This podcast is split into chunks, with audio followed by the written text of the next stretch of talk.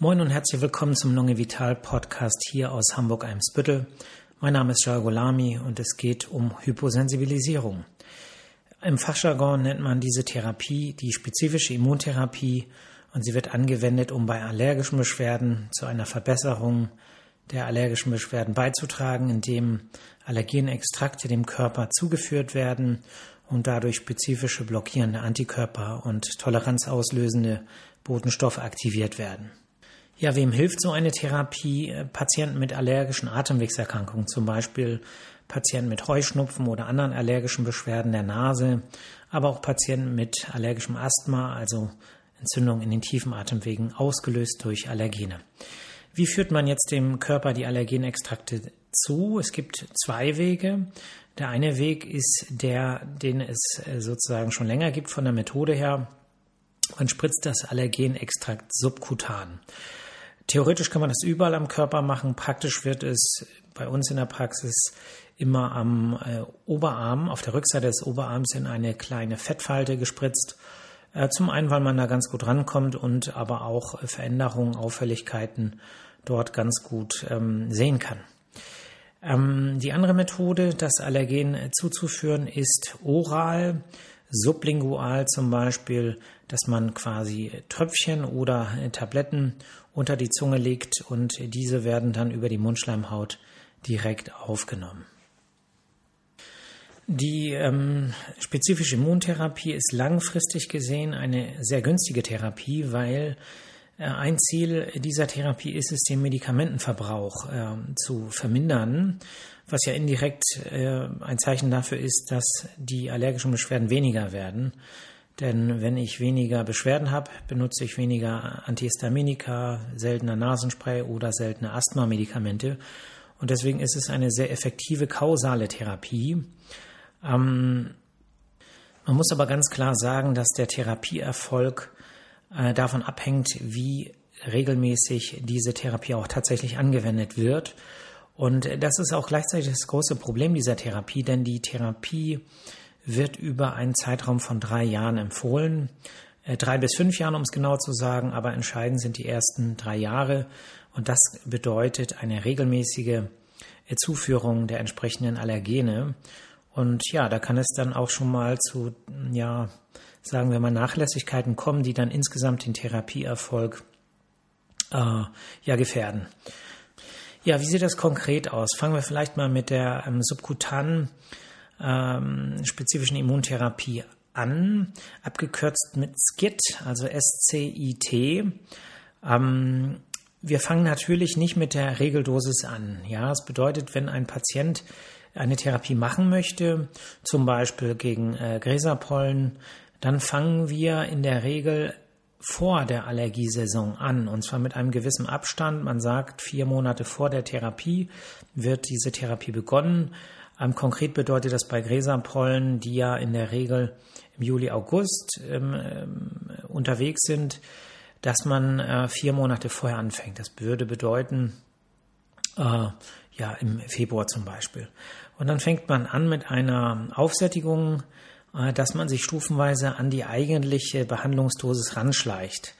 Äh, diese Aufsättigung äh, macht man in wöchentlichen Abständen. Das bedeutet, man muss dann für, je nachdem, welches Schema man benutzt, aber in etwa fünf bis sechs Wochen wöchentlich hin in die Praxis, kriegt dort eine Spritze subkutan und wenn man dann die Regeldosis bekommt, und man sieht, dass die auch gut vertragen wird, dann wird das Ganze in etwa vierwöchigen Abständen über drei Jahre fortgeführt. Man kann das Ganze auch äh, zum Teil strecken, je nach ähm, ja, Behandlungsmedikament, äh, zum Teil auf sechs bis acht Wochen, aber die Regel, ja, der Regelabstand zwischen den Injektionen ist meistens, das kann unterscheiden von Firma zu Firma, aber ist meistens alle vier Wochen.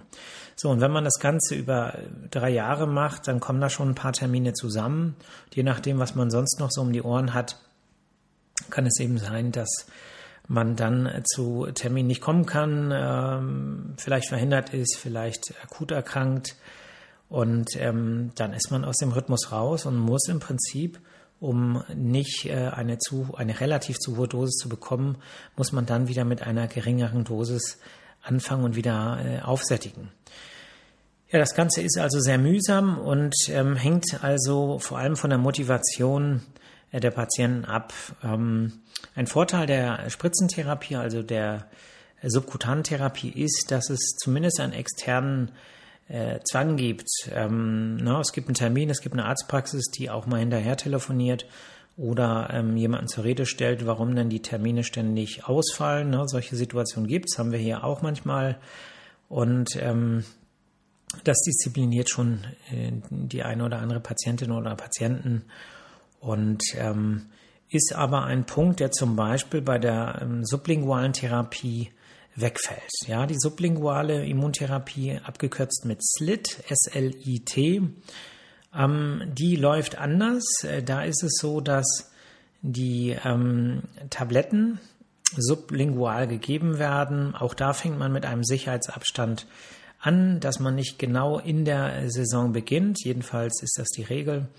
Und äh, wir machen das auch so, dass zum Beispiel bei einer sublingualen Gräserpollen-Hyposensibilisierung wir vier Monate vor dem eigentlichen Flug der Gräserpollen äh, oder der Gräseantigene ähm, mit der Therapie beginnen.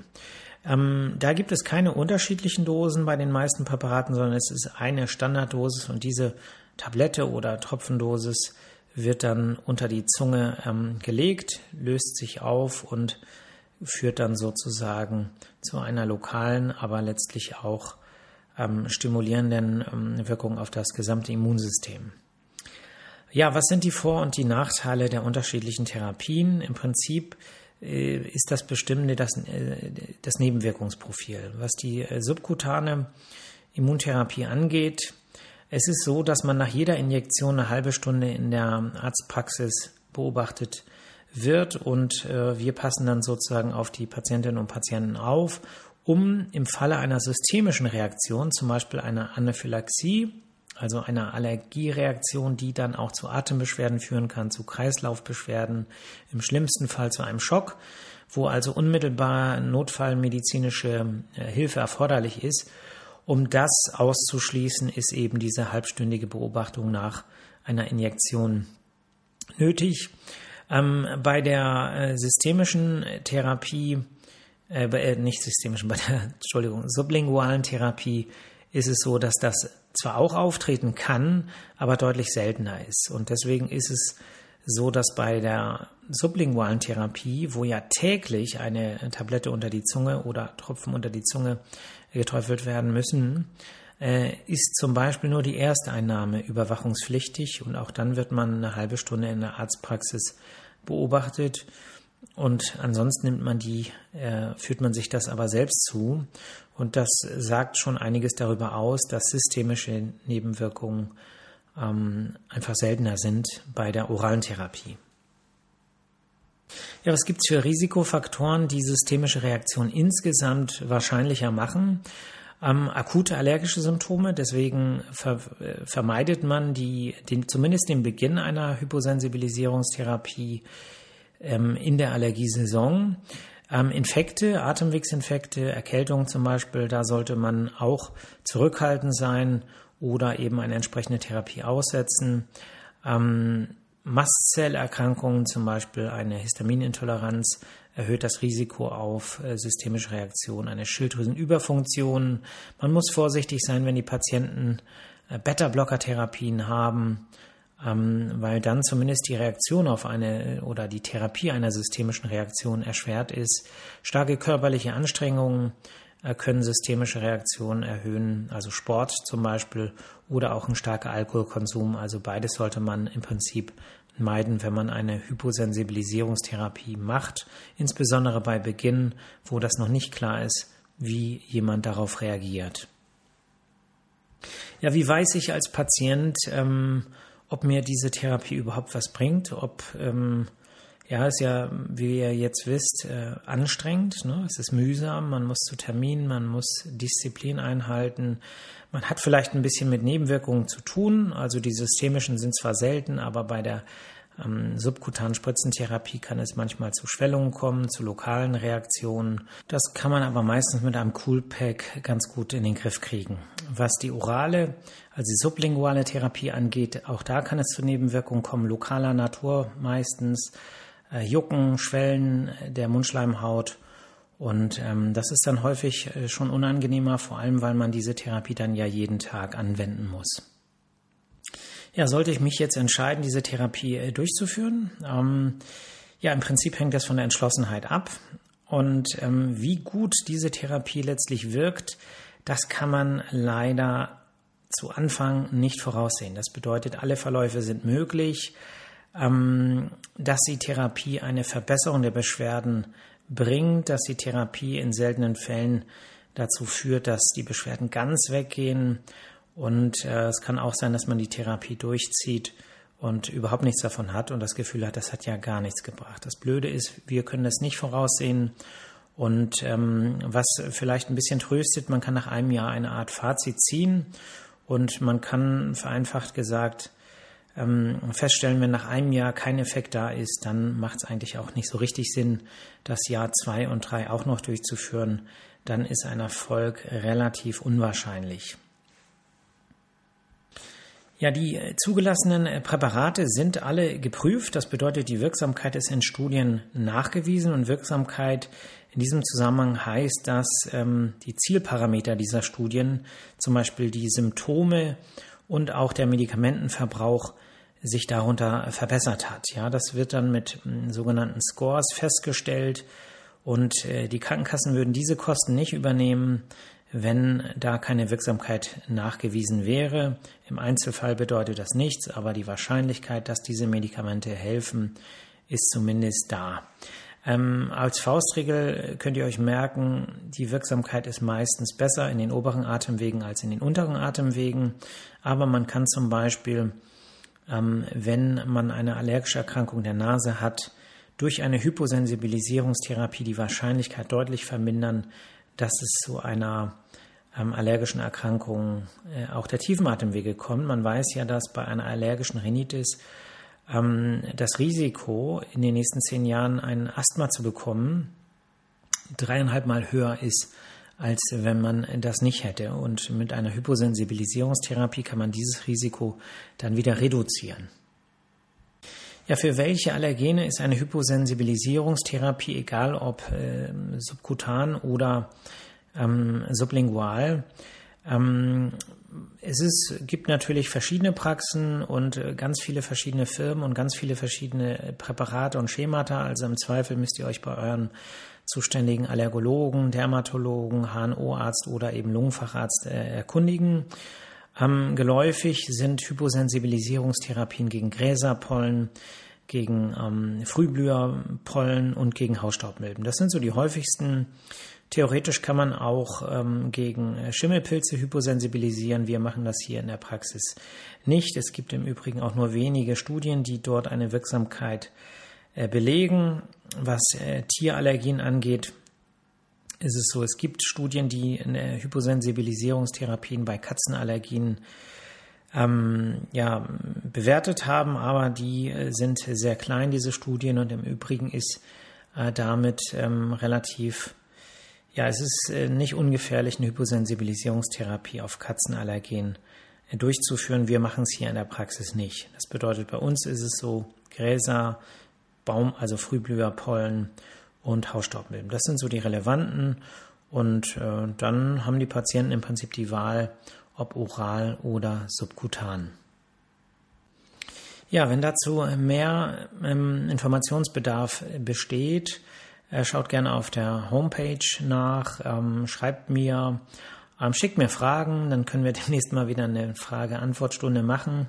Äh, nicht eine ganze Stunde, aber eine Session. Und ansonsten würde ich sagen, äh, gehe ich jetzt in meinen äh, verdienten Feierabend. Das ist Freitagabend, Viertel nach acht. Und ähm, ja, ihr kennt meine letzten Worte. Tut euch Gutes, ähm, tut anderen Gutes ähm, in dieser verrückten Zeit. Ähm, lasst euch nicht mit diesem ja negativen, mit dieser negativen Verrücktheit, die uns auf uns alle einprasselt in einer ja für mich auch ähm, ja, überraschenden äh, ja, Intensität. Lasst euch davon nicht den Tag und den Abend und das Wochenende verderben. Denkt positiv. Es gibt genug Menschen auf der Welt, die positiv denken und äh, trotzdem ähm, das äh, Gute in der Welt sehen wollen. Und ähm, das ist letztlich auch besser für eure Gesundheit, sich nicht anzustecken mit ähm, Aufregung, negative Aufregung, positive Aufregung macht es, das darf sein, aber negative Aufregung, äh, Wut, ähm, ich bin überrascht darüber, ähm, wie viel, ja, wie, wie Menschen ähm, oder wie viele Menschen heutzutage Wut zelebrieren und ähm, sich in Wut reinsteigern und die Wut füttern und ähm, dann vielleicht sogar noch denken, dass sie damit anderen eins reinwürgen. Denn äh, letztlich ist es so, dass die Wut eigentlich einem immer nur selber schadet, nämlich dem, der wütend ist. Und ähm, man würde sich selber den allergrößten Gefallen tun, auch Gesundheit, also auch aus gesundheitlicher Sicht, wenn man ähm, versucht, dieser ähm, Wut die Nahrung zu entziehen. Und das kann man am besten mit dem Herzen, äh, mit dem Verstand natürlich auch.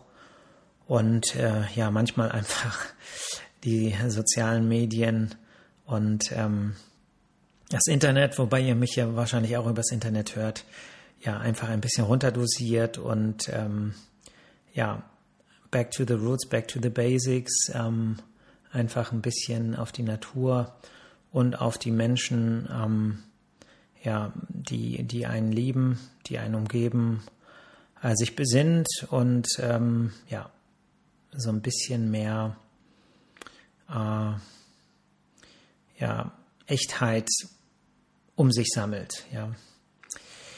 Gut, das war nicht das Wort zum Sonntag, aber das Wort zum Samstag. Und ähm, ich danke euch für die Aufmerksamkeit und ähm, ja, ihr hört mich nächste Woche wieder. Bis dann. Ciao.